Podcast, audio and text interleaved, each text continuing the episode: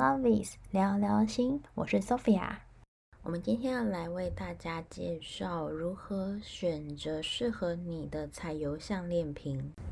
有在 follow Aurosoma 的朋友就会知道，很久以前有一款是彩油项链瓶，它是迷你版的彩油瓶。那加了银盖之后，你就可以佩戴在身上，成为项链瓶。里头真的有彩油的平衡油在里面。那在一开始的时候，我也是很好奇，佩戴彩油项链瓶会有什么样子的感觉呢？是也是觉得它还蛮漂亮的，真正感觉到它对我有什么样子的感受，是在上一集我有提到，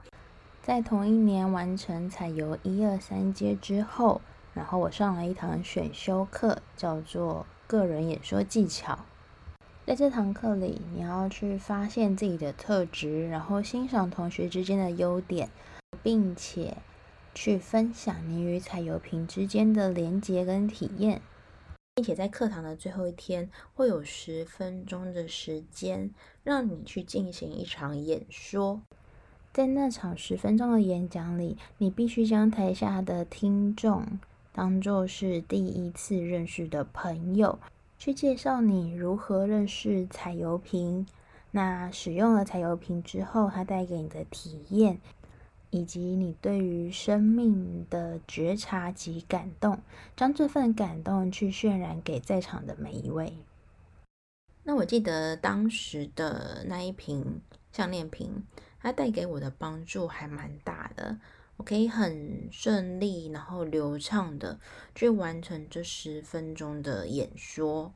那当时我的彩油老师是呃外国人，双头老师，对，他就告诉我，哎。你今天带的这一瓶彩油瓶，叫做“打开你生命的宝藏”。透过这个演说，然后将你内在真实的感受，然后以及你所获得的知识，以及你内在的智慧，将这份光芒分享给在座的每一位。所以当时我对于那一瓶项链瓶是非常的有深刻的感受的。后来在二零一六年的时候，内装有平衡油的彩油项链瓶就绝版了，在当时是引起了一阵抢购绝版品的风潮。但没有了彩油项链瓶，那后面的人该怎么办呢？在二零一七年，在一个因缘际会之下，在国外我就遇见了现在的水晶瓶，还有称之为精彩瓶。就大家所看到的这个小方瓶的项链瓶，它是锆石的主体，然后配上上面有一颗红石榴石。那这一颗红石榴石，它主要是来自于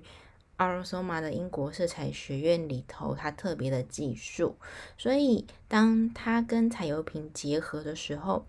它会去激荡人体内在海底轮的能量。这边就会有关于我们的活力、我们的动力，让你可以比较稳定的前行。好，有一些人他可能是在头脑思考，就是哦，我想了很久，我要做这件事情，但是我一直没有什么样子的动力。那红石榴石就是来激发你跟激起你的活力跟动力，所以在佩戴这一瓶水晶瓶的时候，它会去协助我们。去面对生活里的课题。你今天佩戴了这一瓶，那我的能量或者是我的这个状态，我今天的主题，我可能就会跟着这一瓶彩油瓶去走。好，就好比说，呃，多年前我个客户，然后他是在政府单位做一个行政人员。有一天呢，他就被临时通知要担任一场重要会议的司仪。他就想说：“天哪，我没有担任过司仪，而且这个会议又这么大型、这么重要，那我应该怎么办呢？”他当时是还蛮紧张，就是有点忐忑不安。我就跟他说：“哎，你把手边的波曼德跟大师精华，就是在上台之前先使用好，先把自己的心静下来，然后同时记得佩戴你的水晶瓶。” OK，他就带着他的水晶瓶，然后把。事前作业都先准备好。后来他跟我分享，他担任完那一场会议的司仪，他获得长官的认同跟赞美，就是他可以很流畅的去掌控整个会议的进度。在这过程里，不仅台风可以很稳健，并且有效率的去协助每个人可以顺利完成这一场会议。当我们佩戴某一瓶彩油瓶时，这一瓶彩油就会协助我们的能量，让我们的能力跟能量可以发挥到最好的那一面。那如果你是体质比较敏感，或是对于自己身体的敏锐度比较有觉察的朋友，通常在佩戴水晶瓶或手链之后，你的身体会有直接的一些感受。那有一些朋友有问到生命之花的项链瓶，好，这个是我们在二零二二年我和设计师一起设计出来的项链。好，生命之花它是一个无限的能量，在身心灵领域有研究的朋友一定会常常在各个地方，然后看见生命之花的图腾，它涵盖着就是你生命的起源以及你所发展的意识状态。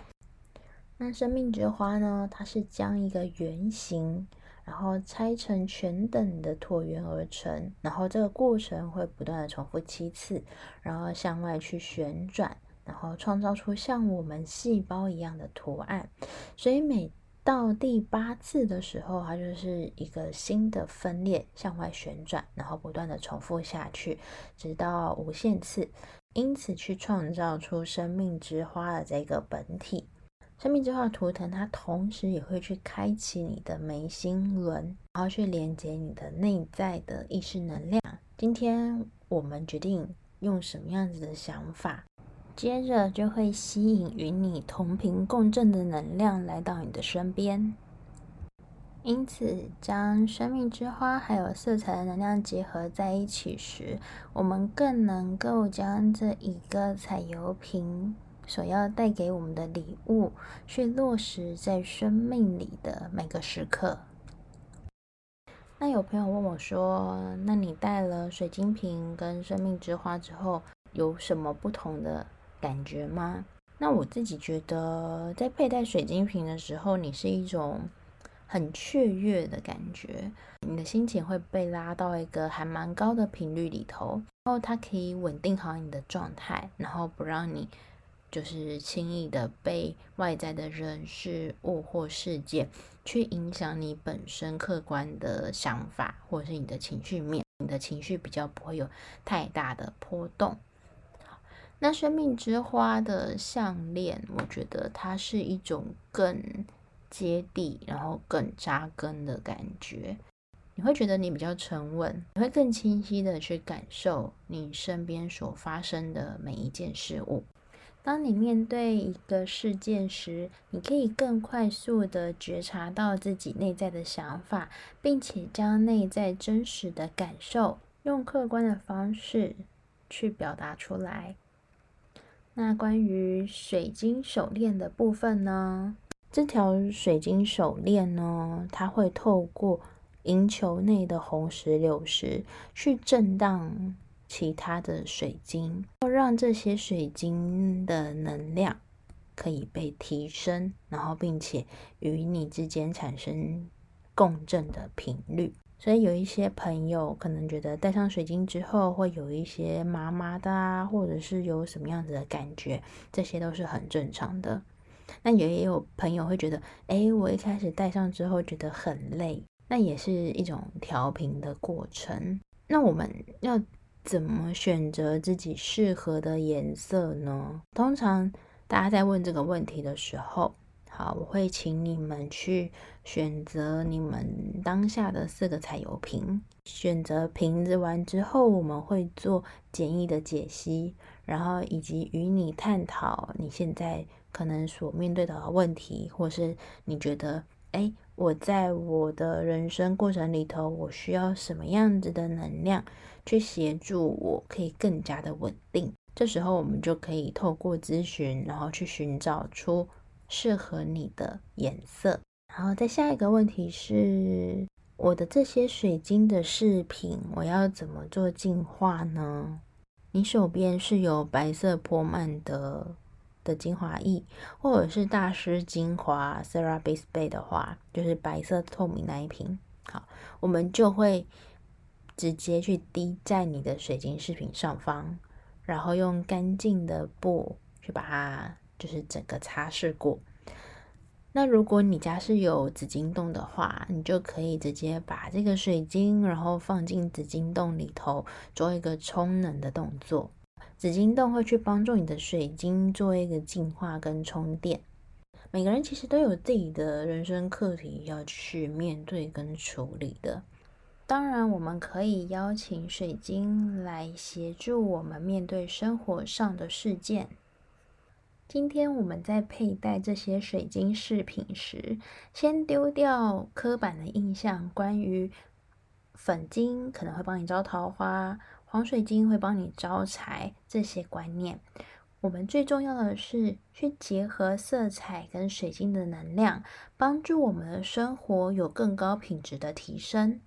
我们可以透过佩戴水晶的饰品，保持内在的清晰度，用平常心去面对你在生活里所遇见的人事物，保持好自己的频率，然后不要轻易的被外界所影响、所波动，